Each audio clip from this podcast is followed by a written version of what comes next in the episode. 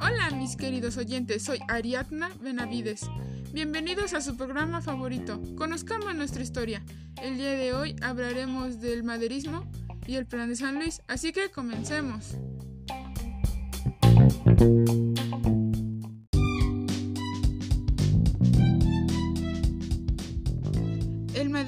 Fue el primero de los movimientos que conforman la Revolución Mexicana. Fue dirigido por el empresario y político Francisco I. Madero entre 1909 y 1910.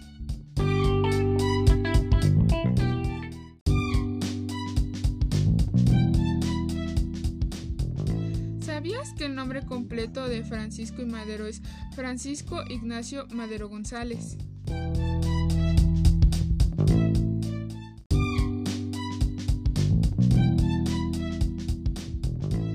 Nació el 30 de octubre de 1873 en Parras, Coahuila, en la hacienda El Rosario.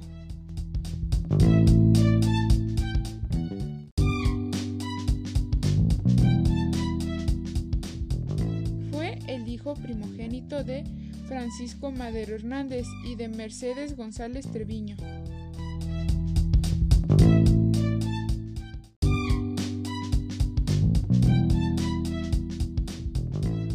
Abuelo paterno fue Evaristo Madero, gobernador de Coahuila y propietario de numerosas haciendas, minas, bancos, etc.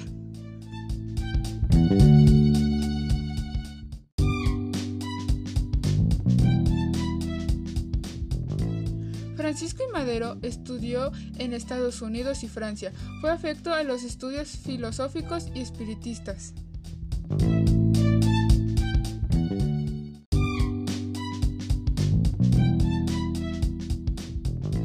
Desde 1904 intervino en las cuestiones políticas de Coahuila. Se le nombró presidente del Club Democrático que luchaba por la gobernatura de ese estado.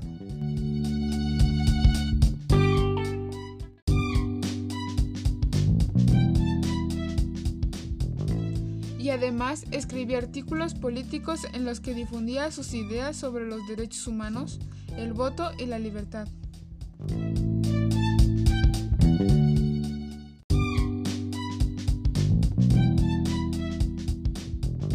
Lamento la pausa, mis queridos oyentes, pero en breves momentos regresamos.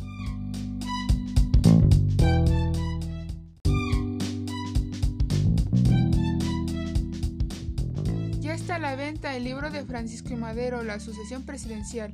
A buen precio te invitamos a acudir a la librería Benavides para que tengas en tu poder este increíble libro. Nos encontramos en la calle Revolución número 27, Colonia Centro de Perote, Veracruz.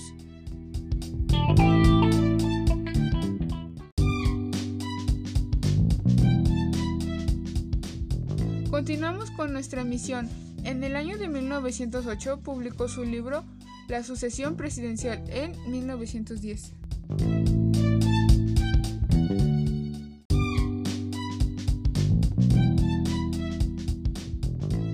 El partido antireeleccionista lo lanzó como candidato a la presidencia de la República cuando se declara que el presidente Porfirio Díaz ha sido nuevamente reelecto.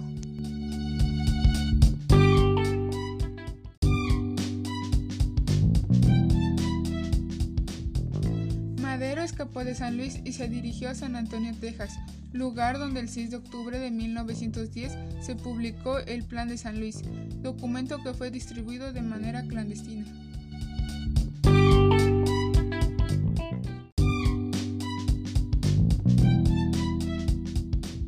En dicho plan se desconocía el gobierno de Porfirio Díaz al declarar nulas las elecciones para presidente y vicepresidente, así como para magistrados de la Suprema Corte, diputados y senadores.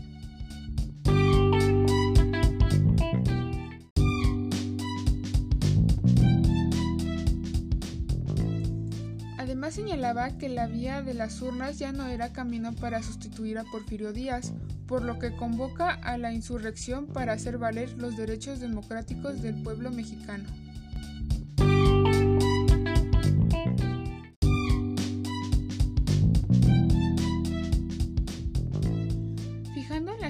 Tarde del 20 de noviembre de 1910 como la fecha señalada para iniciar la revolución y prometiendo convocar a un nuevo proceso electoral una vez que terminara la rebelión.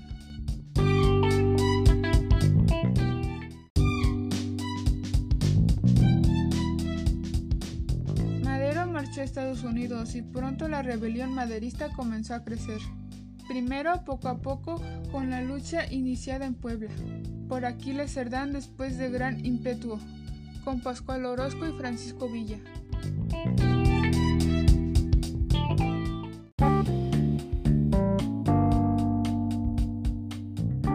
Madero esperó el interinato de Francisco León de la Barra para lanzar nuevamente su candidatura presidencial. El triunfo fue arrollador.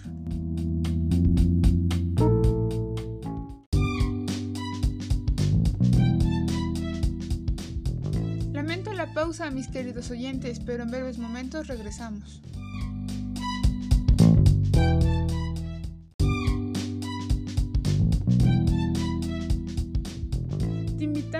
A un taller de lectura para que conozcas más acerca de la Revolución Mexicana este sábado 18 de junio en el Centro Peroteño a partir de las 4 de la tarde.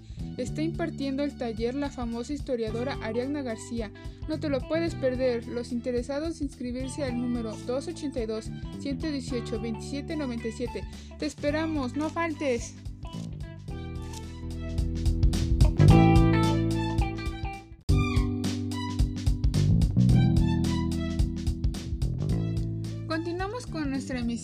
El 6 de noviembre de 1911 tomó posesión como presidente de la República.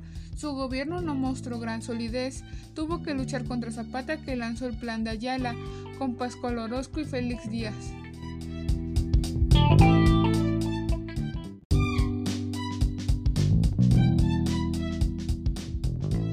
Su política es materia internacional.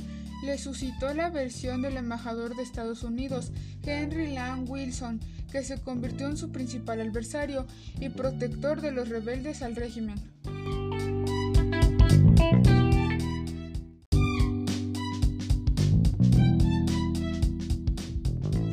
El 9 de febrero de 1913 estalló el cuartelazo de la Ciudadela, en que los distintos grupos vencieron al régimen. Madero confió el mando de las tropas a Victoriano Huerta, quien lo traicionó.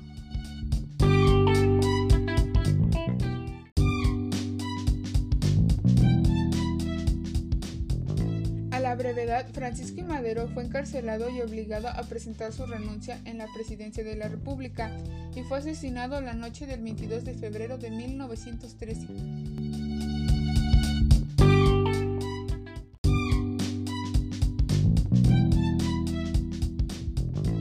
Bueno, hasta aquí el tema de hoy, mis queridos oyentes. Muchas gracias por haberme acompañado en una emisión más de Conozcamos nuestra historia con su servidora Ariadna Benavides. Hasta la próxima.